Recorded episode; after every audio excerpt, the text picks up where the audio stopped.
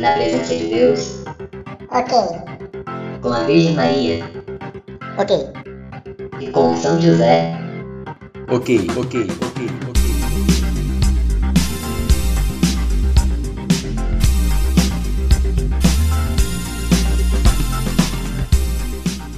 Alegrai-vos e exultai, pois você está na conexão mais alquímica dessa internet.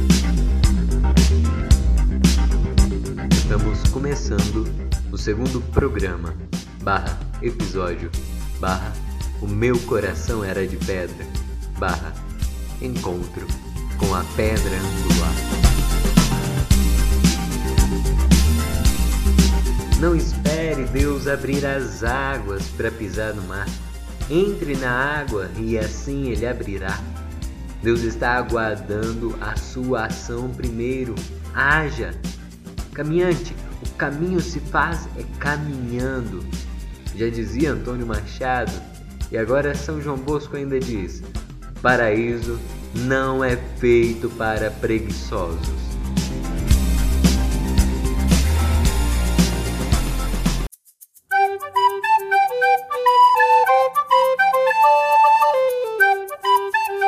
Conexão Sal e Luz.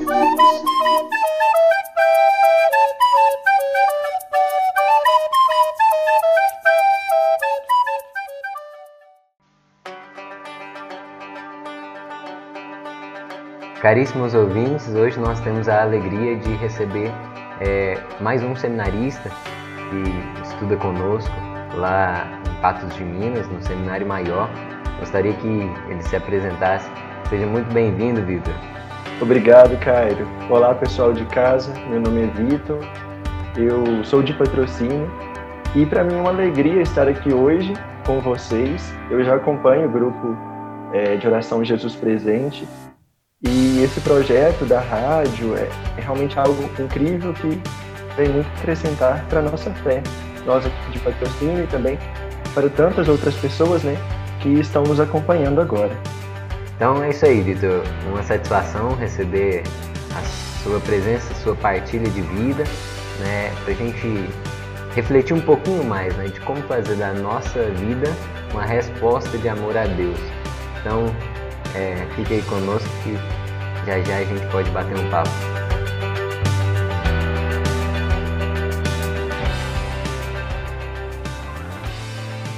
A você, meu irmão, que ainda não assistiu ao nosso primeiro episódio, a você que deseja compartilhar esse programa com mais pessoas e que talvez ainda queira escutar depois, pode acessar através das plataformas digitais como o Spotify, Conexão Sal e Luz em formato podcast.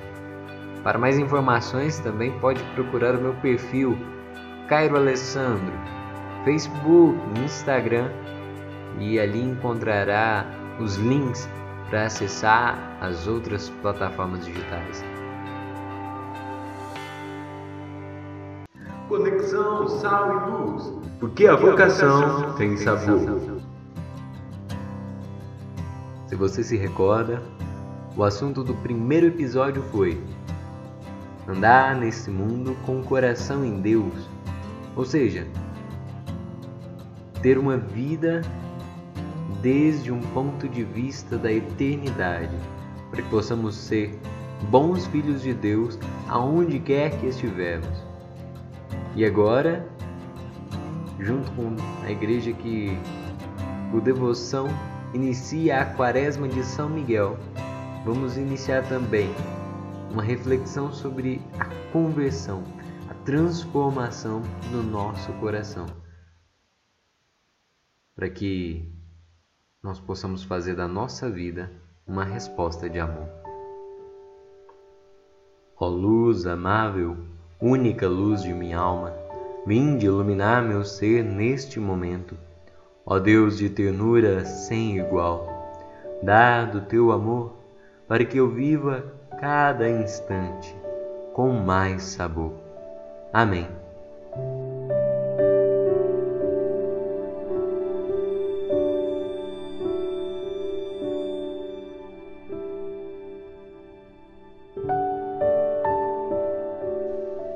Naquela ocasião, meditávamos que o amor de Cristo ele nos impele, ele nos impulsiona. E de fato, esse amor que é nossa motivação, é o motor, né? É o vento que nos conduz. Ele também é o mesmo amor que nos constrange. Sabe, meu amor, aquele momento em que nós recebemos uma graça tão grande, uma dádiva, um presente de um valor tão alto, nós ficamos sem graça, né? Dizemos assim, ficamos como que envergonhados com tamanha bondade que alguém pode manifestar para conosco. Aquilo acaba por nos constranger. E é exatamente, Deus, ele nos ama muito acima de qualquer amor que se possa comparar. E é exatamente porque todas as vezes Deus ama cada ser humano com misericórdia, ou seja, ele se rebaixa, ele vem até nós para derramar em nossos corações o seu amor. E esse amor, como um presente incalculável, ele nos constrange. E o que isso significa? Quer dizer que provoca em nós um movimento de uma profunda necessidade de mudança. Quanto mais Deus nos ama, mais vontade nós temos de mudar de vida. Quanto mais recebemos esse amor, mais o nosso coração se inquieta na ânsia por se configurar ao coração de Cristo. E é exatamente esse o processo de transformação. A transformação é fazer com que uma substância se transforme em outra. E São Paulo ele nos diz na sua carta aos Efésios, no capítulo 5, qual é esse processo? Porque ele inicia dizendo: Sede, pois, imitadores de Deus, como filhos queridos. Caminhai no amor, como Cristo também amou e se entregou a Deus por nós, como oferenda e sacrifício de suave odor. Ele inicia dizendo o modelo que nós temos, ou seja, a forma a qual nós devemos nos deixar moldar. Mas lá no capítulo 5, no versículo 8, ele acrescenta: Outrora ereis trevas, mas agora sois luz no Senhor. Procedei como filhos da luz. Percebem a transformação? E esse programa ele quer realmente nos recordar de sermos e procedermos como filhos da luz. Porque tantas e tantas vezes, ao olhar para a nossa vida, encontramos antes muitas trevas. E é exatamente ao olhar e fazer um conhecimento, né, um processo de reconhecer quem somos, é que nós podemos encontrar ali um coração mesquinho, e o Senhor, Ele nos impele, nos constrange a criar um coração generoso. Se temos um coração duro, devemos pedir ao Senhor que nos dê um coração sensível. Se esse coração é egoísta, que o Senhor nos dê um coração caridoso. E Deus, Ele deseja nos agraciar sim com esses dons. No Evangelho nós encontramos a palavra metanoia, ou seja, transformar, ir, ir além daquela substância, né? Ser um novo homem é um processo assim de transformação. Mas por isso, já na chamada dizia da alquimia. Os alquimistas, na era medieval, eles buscavam uma pedra filosofal com a qual poderiam transformar qualquer metal em ouro. E isso tem muito a nos ensinar, porque essa transformação, que às vezes se nós analisamos na superfície, ah, mas eles são loucos, transformar cobre, chumbo em ouro, isso é impossível. Mas meus irmãos, essa é apenas uma linguagem simbólica de uma profundidade imensa, porque eu e você podemos sim e devemos buscar encontrar essa pedra filosofal com a qual podemos fazer com que o metal do qual nós somos feitos se transforme em ouro. O processo da alquimia é isso, um processo de transformação. Queira Deus que possamos caminhar com fidelidade e perseverança na certeza de que Ele é capaz de tirar esse coração de pedra e colocar um coração de carne, um coração capaz de amar. As três vias né, que os santos insistem é exatamente composta de passos assim. A via purgativa, no qual vamos nos purificando, desapegando das coisas desse mundo, dos amores carnais e de todas as impurezas do pecado, para que depois possamos ir sendo iluminados pela luz e pelo sol que é Cristo Senhor, a fim de um dia perfeitamente nos unirmos a Ele na via unitiva. Do caminho de trevas para a luz, é Deus quem nos conduz.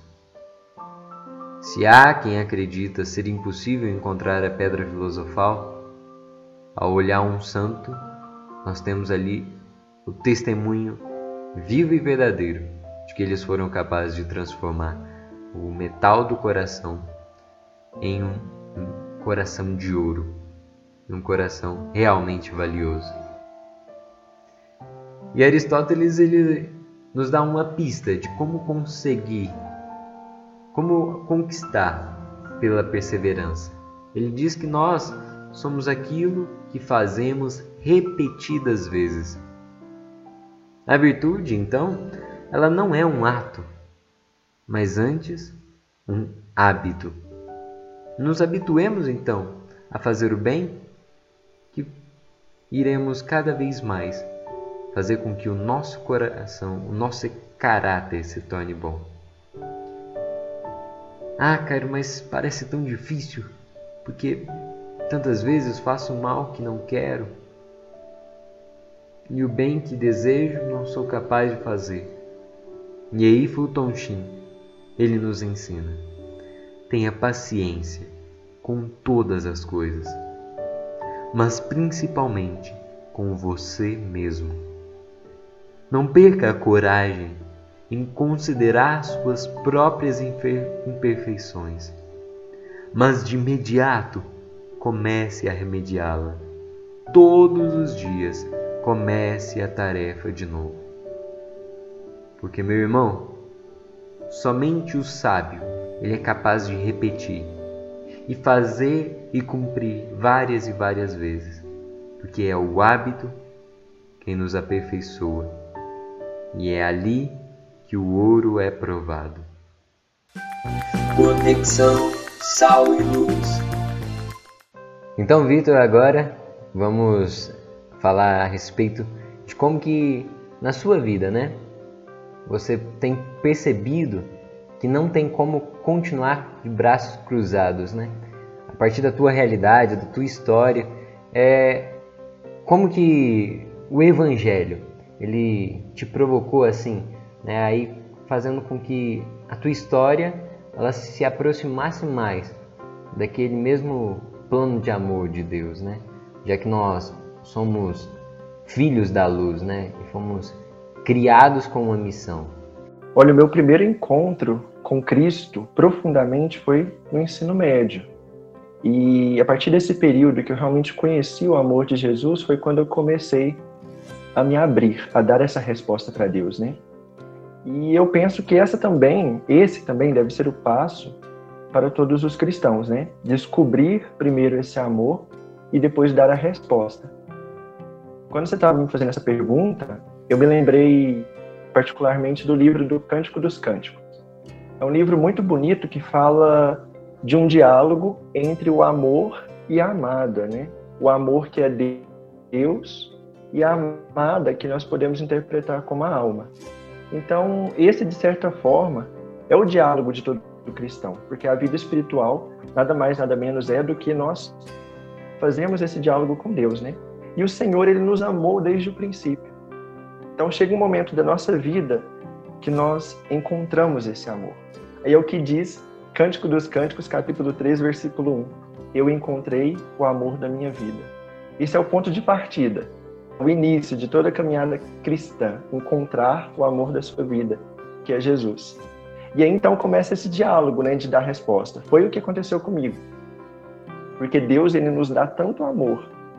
E a nossa resposta, ela também deve ser cheia de amor. São João da Cruz, grande doutor da igreja, né? Ele falava que amor com amor se paga. Então, quando a alma ela percebe que ela é amada, ela faz de tudo, ela deixa tudo para retribuir esse amor do seu Senhor. Até que Santa Teresinha, uma grande santa de minha devoção, né, que me acompanhou em toda a minha caminhada cristã, ela tem uma frase muito bonita que diz: A mim me deu sua misericórdia infinita, só me resta amá-lo, até morrer de amor. Bem, então, nós sabemos que, que essa resposta a Deus, ela se dá no amor, mas como eu posso praticar isso, né? Fazer isso de forma empírica na minha vida? Olha, a resposta é amar em tudo. Entendeu? Quando nós encontramos com Jesus e nós queremos retribuir o seu amor, o segredo não é amar a Deus, não é seguir a Deus, não é dar essa resposta apenas durante a Santa Missa ou apenas durante os momentos de oração pessoal, mas é em tudo. Tudo fazer por amor. Porque se nós fazemos algo por amor, nós permanecemos em Cristo. Nós permanecemos unidos, porque Deus é amor. E esse Deus que suspira né, por nós, ele pode ser retribuído pelo nosso amor. Mas aí, no caso, vocês aí de casa, você mesmo, Caio, poderia até me perguntar, né? Seguindo essa linha, como que eu posso retribuir o amor de Deus? Né? Esse amor que é tão grande, que é infinito, e o meu amor que é tão imperfeito, né? Como que pode haver uma resposta? Eu penso que o segredo para responder a esse amor de Deus é algo que eu tenho buscado muito na minha vida espiritual, especialmente depois do seminário, né? é tentar amar com amor divino e não com amor humano. Eu acho que, que aqui fica o grande segredo de nossa caminhada espiritual. Amar com amor divino, dar a resposta com amor divino.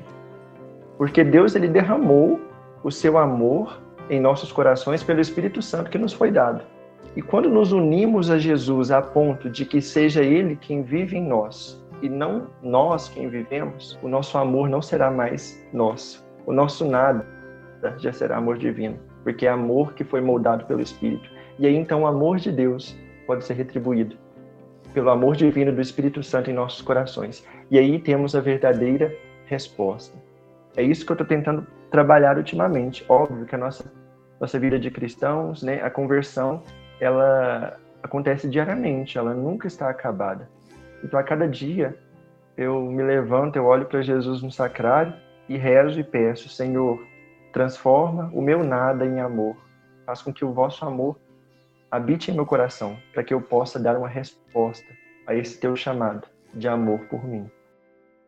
É isso mesmo, e, e como a gente já refletiu há pouco, né? A conversão ela, ela tem esse caráter de mudar o nosso coração, né? De um coração egoísta em um coração que é capaz de se doar, né? Um processo como que de transformação, né? aquela substância que antes às vezes era como pedra, né, dura, um coração insensível, passar a ser um coração que pulsa com as batidas do coração de Deus, né?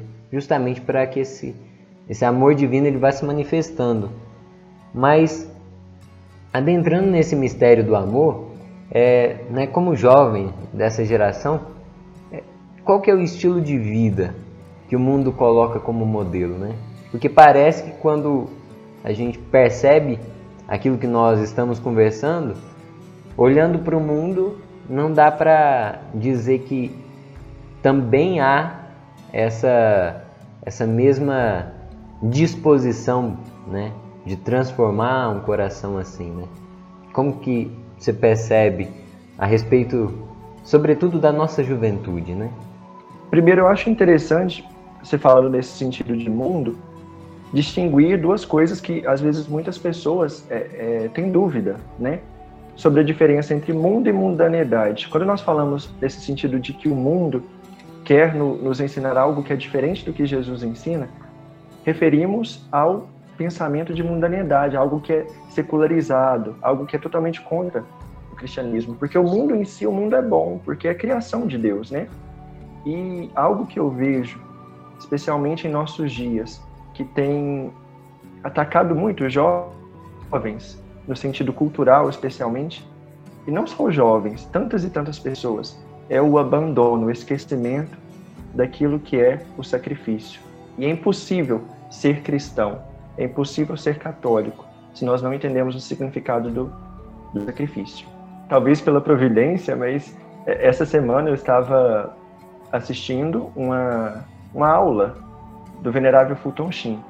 É, ele tinha um programa que se chamava Life is Worth Living, e no episódio específico que ele fala da cruz, ele diz que muitas pessoas às vezes se preocupam ou querem se dedicar a religiões orientais ou deixam o próprio cristianismo porque não entende o significado de se sacrificar. Porque quem não se sacrifica já não sabe o que é a caridade. São Paulo, em 1, Coríntios 13, ele disse que a caridade não busca o próprio interesse. Então, a, a caridade é, de certa forma, se autonegar, se sacrificar. Né? E nós vemos isso em muitos jovens, até dentro da igreja, muitas pessoas dentro da igreja. Por quê? Você estava falando, inclusive, de conversão. O sacrifício ele é totalmente ligado à conversão. Eu me converter, é eu me sacrificar, eu negar essa vontade egoísta, né? E reconhecer as minhas faltas. Então, daí que nós vemos uma realidade de igrejas cheias, né, missas cheias, graças a Deus, mas confessionários vazios. Aí é uma questão, por exemplo, do grande número de sacrilégios, né, de comunhões sacrílegas. Nesse sentido, o mundo então vem falar assim para os jovens: ei, seja feliz de qualquer forma, de qualquer jeito. O que importa é que nada te perturbe, que nada te custe. Não, você tem que ser feliz o tempo todo. É o prazer carnal. Aí está um grande erro. Não, não é desse jeito. Sabe por quê? Porque a vida vai ter cruz. Ela vai ter cruz. Não importa se você é cristão, se é ateu, se é judeu, se é pagão, não sei o que. Vai ter cruz, vai ter sofrimento. A pergunta então não é se vai ter ou não cruz, mas a pergunta é: vai ter ou não Jesus na cruz? Algo que os nossos jovens precisam entender hoje é Abrace a cruz de Cristo, abrace o sofrimento. Não tenha medo de, de negar as suas vontades egoístas para se unir a Jesus. Porque com Jesus a cruz fica mais leve. E aí é, é unidos a Jesus que nós entendemos o significado de sacrifício. E é aí que nós podemos nos tornar é, verdadeiros cristãos. Porque, como disse São Paulo, eu estou pregado na cruz com Cristo. Ser cristão é isso, é estar pregado na cruz com Cristo. Então, essa felicidade que o mundo prega, especialmente para os jovens, e que tantos jovens vêm vivendo, que é a felicidade do prazer carnal, que é algo tão momentâneo, é algo também totalmente, assim, impensável do ponto de vista cristão. Porque a, nossa verdadeira felicidade, né, é o, o que é eterno, a nossa eterna alegria está em Cristo, Cristo na cruz. Cristo sacrificado por nós nós também devemos nos sacrificar por ele. E é interessante perceber, né? Você ia dizendo que ao olhar para a nossa realidade, parece que a única máxima que em todos os lugares ela está bem estampada é de um aproveitar o momento, né? Aquele carpe diem, né? Como se só o aqui e o agora importasse. E no fim da história, acabamos por não comprometer a nossa vida com nada, né? Não criamos laços, nem entregamos a nossa palavra como fidelidade, né? Apenas aproveitando um dia é, da forma errada, né? Não como Santa Teresinha vai dizer, né? Nós só temos o hoje para amar, mas é ao contrário, né? É como se nós só tivéssemos o hoje para devorar, né? Não se doando, mas consumindo aquilo sem projetar uma vida que vale a pena, né? E a respeito disso, de colocar as raízes, né, o fundamento da nossa vida e construir uma narrativa que tenha peso, como que você percebe que de hoje é, em diante, o cristão que se converte ele pode, pode fazer com que a cruz e o crucificado estejam ali presentes, mas que a vida dele ainda assim ela seja uma vida alegre, né? Porque nós cantamos a, a, a verdadeira alegria só tem aquele que já conhece a Jesus. Como que nós podemos, na certeza da cruz, carregar a certeza da alegria verdadeira ao lado de Cristo? Pois eu te falo que a cruz é a maior alegria do cristão. A grande doutora Santa Teresa d'Ávila, né, ela falava assim: Ó Jesus, a cruz é o prêmio dos vossos eleitos e quanto mais o amais, maiores cruzes lhes dais. Então a cruz é essa alegria do cristão. Sabe por quê? Porque a alma que encontra Cristo, ela percebe que Jesus tem um jugo suave e um peso leve.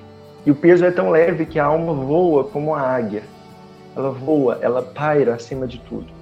E essa alma, então, ela percebe que a sua única alegria está em Cristo Jesus e ela não vê o sofrimento com um viés ruim, né? Ela não vê a cruz como algo pesado num sentido negativo, não. A alma ela está tão unida então a Cristo que ela não se importa de levar a sua cruz unida a Ele. Um episódio interessante da minha vida que eu posso até relatar aqui, eu sempre falava com meus pais a respeito da clausura, né, que muitas freiras largam tudo, abrem mão inclusive da própria liberdade na visão do mundo, né, para viverem fechadas em favor de Cristo. E meus pais não compreendiam por que, que pessoas é, querem viver desse jeito, né, abrir mão de tanta coisa. Então um dia eu levei eles no Carmelo. E quando eles olharam para aquelas freiras, né, para aquelas monjas e viram a alegria nos seus rostos, eles voltaram assim, diferentes. E no final eu lembro que a minha mãe olhou para mim e ela me perguntou ainda por quê. E eu falei, mãe, ali dentro elas encontraram tudo. Então, fora não há nada mais que faz sentido. Entende? Toda alegria estava com elas. Elas tinham encontrado o grande tesouro e agora venderam tudo, como diz aquela parábola, né? Para se unir a ele. Nesse sentido, a cruz mais ela não pesa ela não pesa. Porque é como aquele primeiro versículo de Eclesiastes: vaidade das vaidades, tudo é vaidade, exceto amar a Deus e só a Ele servir. A alma que está unida a Cristo vê que a sua única alegria está nele. Então não importa mais a dor, pode vir as tempestades, pode vir a provação, mas a casa ela está firme sobre a rocha. Justamente percebendo que a felicidade ao lado de Cristo é completamente diferente da felicidade do mundo, dá para entender algo que São Bernardino de Sena dizia. Ele insistia que quando uma alma começa a saborear Jesus, ele, ela necessariamente perde o gosto do mundo. E aí é quando São Paulo insiste também, né? Que depois que ele se entregou a Cristo, né, e pela causa do Evangelho ele gastou a sua vida, todas as glórias né, e riquezas desse mundo ele considerava como esterco, né, desprezíveis mesmo. Então é, é uma alegria poder entender que se há alguma felicidade nesse mundo, muito maior é a felicidade que está escondida com Cristo, né? Vitor, uma felicidade, uma satisfação imensa poder recebê-lo aqui, né, ouvir essa sabedoria e sentir a presença de Deus né, nas suas palavras. É, espero que recebamos sua visita mais vezes e muito obrigado. Eu que te agradeço, meu irmão, por essa oportunidade E aproveito esse momento também para pedir as suas orações, tanto suas, Cairo, quanto de vocês de casa, para que eu possa continuar perseverante na minha vocação, né? E desaparecer, realmente desaparecer, para que seja Cristo a viver em minha vida. Muito obrigado mesmo por essa oportunidade. Então, louvado seja Deus e até, até a próxima. tchau. tchau. tchau. Conexão, Conexão Sal e Luz. Muito bom, Vitor. Uma alegria, né, meus irmãos? Percebemos como que Deus age, né? E Ele usa tantos e tantos meios, né, de fazer com que a nossa história possa é, ser escrita, né, conforme os desígnios divinos. E aí o Vitor dizia também, né, que no ensino médio ele teve um encontro mais profundo. E aí eu confesso que isso me toca bastante, porque justamente foi quando eu também amadureci de uma forma extraordinária na minha fé e assumi com determinação. Eu quero me comprometer com esse evangelho que me constrange. Porque diante de tudo isso não tem como continuar com os braços cruzados. No, no último episódio eu havia trago é, alguns ensinamentos de São John Henry Newman. Eu gostaria de acrescentar alguns nesse, nesse nosso encontro de hoje, porque esse santo do século XIX ainda tem mais e mais a nos ensinar. E já que o assunto é conversão, eu dizia dos alquimistas no início que eles tentavam transformar, né, a partir de uma pedra filosofal, o metal em ouro. E, e essa transformação ela é muito nobre, né? percebem? É, acrescentar ali valor. Mas só que ela diz muito mais da nossa vida. Porque a nossa caminhada aqui nessa terra deve ser a oportunidade na qual, dia após dia, eu acrescento valor à minha vida. E isso só é possível se eu fico atento, atento à maneira de fazer cada uma das ações, colocando Deus em todas elas. São João Bosco dizia que a maneira de fazer bem toda a nossa ação é fazê-la na presença de Deus. E é exatamente assim que nós vamos, é, desde os gestos simples, é, convertendo a nossa vida em uma vida espiritual, uma vida de oração. Porque a vida de oração não é ter momentos de oração, mas sim tem uma vida na qual a oração ela vai permeando, né? ela vai passando como que por um tecido, a linha caminha, dando o pontilhado, né? O tom e o bordado da nossa vida. Mas só que quando nós percebemos no fim da história a obra acabada, só são verdadeiros aqueles que admitem que quem operou ali prodígios foi Deus. Porque Maria Santíssima ela disse: O Senhor fez em mim maravilhas. Santo é o seu nome. Observem a humildade dela, fez com que ela fosse capaz de admitir que ela tinha em si grandiosas é, virtudes que só Deus poderia infundir. E teve humildade bastante para dar o mérito a Deus. Mas eu dizia de São João Henry Newman porque ele diz que a pedra de tropeço, olhem bem, meus irmãos, no caminho da santidade é sempre o orgulho. É. Enquanto nós caminhamos distantes de Deus, na miséria jogados no pecado, não seria de se estranhar que não houvesse muito do que se orgulhar, né? Quando tem-se mais vergonha do que qualquer outra coisa. A exemplo do filho pródigo, né? que chegou ao ponto de comer a lavagem dos porcos. Não havia ali motivo para se orgulhar. Mas o demônio ele é tentador exatamente no momento em que ele vai seduzindo. Vai seduzindo o homem a fazer com que ele acredite que ele é Deus da própria vida.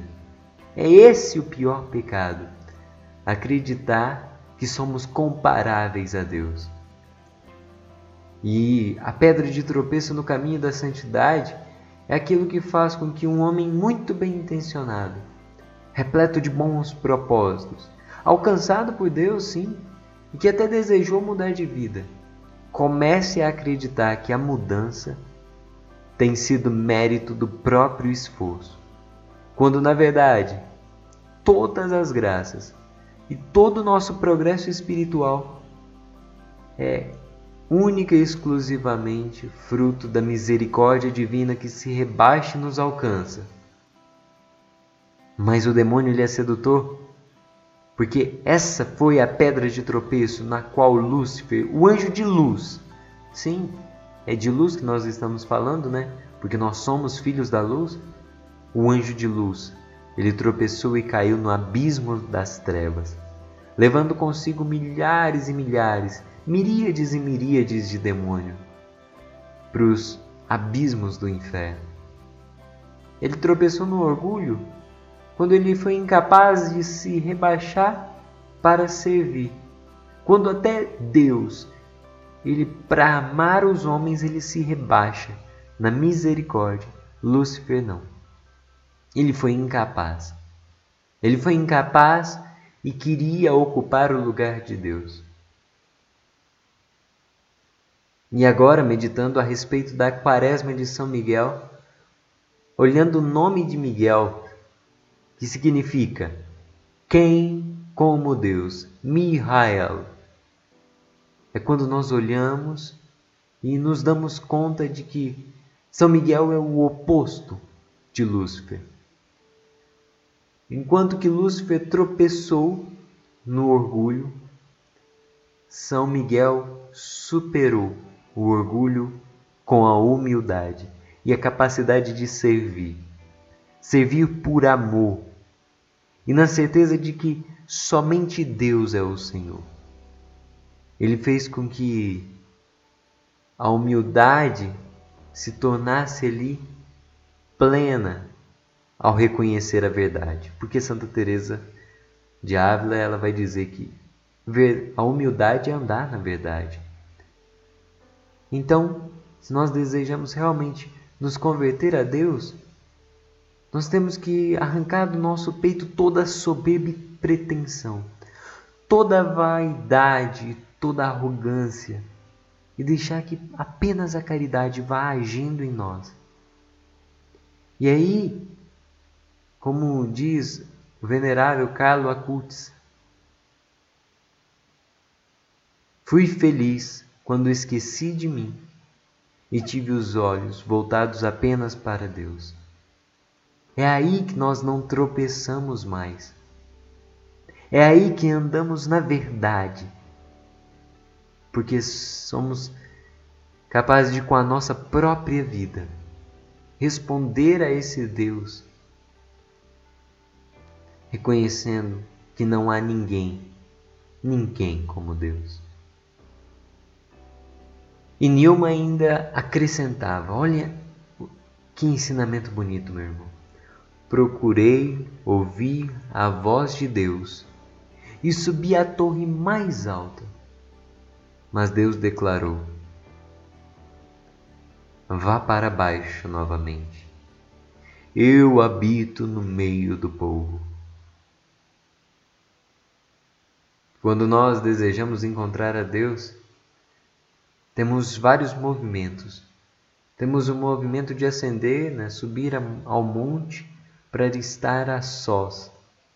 Mas no cotidiano da nossa vida nós devemos descer para encontrar Deus no rosto de cada irmão, de cada obrigação, em cada situação concreta e até mesmo no sofrimento. Ser capaz de, diante de toda dor, Não cruzar os braços, indignar-se como quem não aceita o sofrimento e diz: Por que comigo? Por que logo eu? Nós devemos humildemente tomar nos ombros a nossa cruz e reconhecer que até o Cristo sofreu, para que aí possamos dar um novo significado para esse sofrimento. E então nós seremos capazes de, aqui embaixo, no meio do povo, no meio de todos os desafios, das faltas de compreensão e de paciência, encontrar a Deus. E então dar um novo sentido, não negando o sofrimento, mas encará-lo e assumir e dizer, compreendendo que se eu não posso mudar os obstáculos, se eu não posso superar o, a situação, eu devo transformar a mim, transformar o meu coração. Percebem que animal algum ele é capaz de fazer isso. Nem mesmo um único animal é capaz de aceitar e acolher um sofrimento e se não é capaz de mudar a situação, nenhum animal sai melhor de um desafio, mas o homem sim. O homem tem a capacidade de ainda na dor encontrar o sentido, o sentido verdadeiro e único para as nossas vidas. E aí nós vamos percebendo que Deus não dá a, a nós a força em puro músculo, mas Ele dá a pedra com a qual nós podemos nos exercitar para sermos fortes, verdadeiramente. É por isso que, olhando os exemplos dos santos, como Santa Dulce dos Pobres, nós vemos que ela encontrou. Ela foi ao mais baixo que poderia ir e viu Deus no rosto de cada irmão. De fato, Senhor Jesus, ela disse com a própria vida: Vós habitais no meio do povo. É disso, é disso que nós estamos falando. Porque a vida cristã ela é sempre esse movimento de paz de encontrar sentido no sofrimento, de encontrar Cristo no pobre e na adversidade. em toda a nossa vida nós temos a oportunidade de cada vez mais dar o nosso melhor. Não descansaremos enquanto não alcançarmos o céu. Santo Agostinho ainda escreve, né? até que isto se realize, nada de bom nos basta. E Deus queira que não baste, para que nosso desejo não se extinga no caminho, mas perdure até chegarmos ao fim.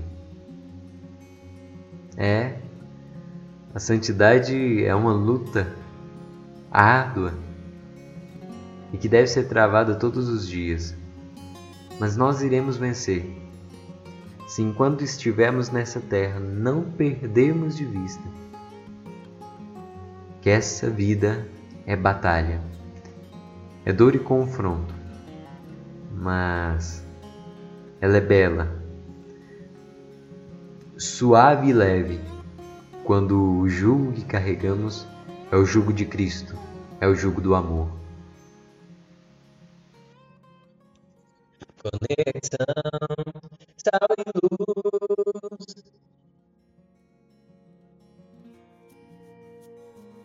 Por tudo isso, meu irmão, Deus seja louvado. Fique em paz. Nós vamos chegando ao fim de mais um Conexão Sal e Luz e eu conto com a tua presença no, na próxima edição para que possamos adentrar no mistério desse Deus que vem nos chamando. Chama pelo teu nome.